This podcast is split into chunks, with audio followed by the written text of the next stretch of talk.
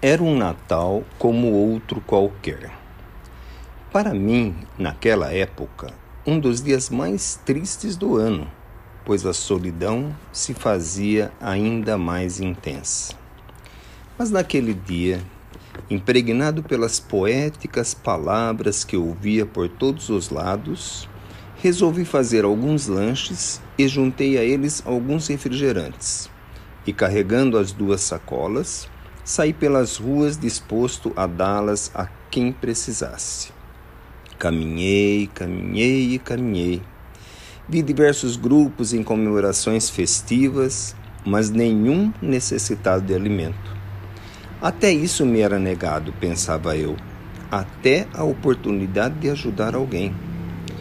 Foi quando vi três jovens arruaceiros, com pedras nas mãos dispostos a atirar em uma loja para quebrar os vidros. Me aproximei e eles pararam o que estavam fazendo para me olhar espantados. Eu, assustado de um lado, e eles, espantados do outro. Conseguimos conversar e falei que tinha alguns lanches para repartir.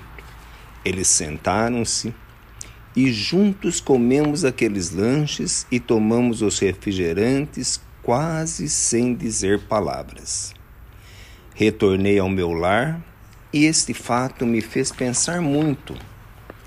A minha solidão me possibilitava fazer o que quisesse do meu tempo.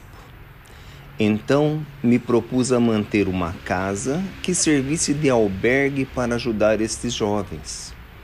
Comecei a tarefa e ela foi crescendo por si mesma.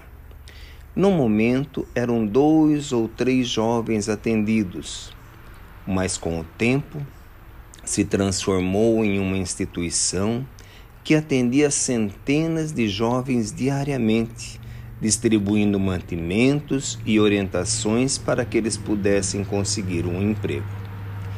A velhice chegou e a solidão se afastou.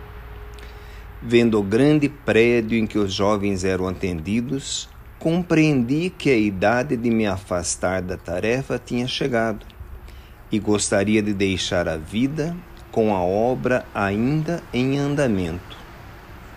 Coloquei anúncios no jornal, buscando administradores que desejassem trabalhar para manter a obra.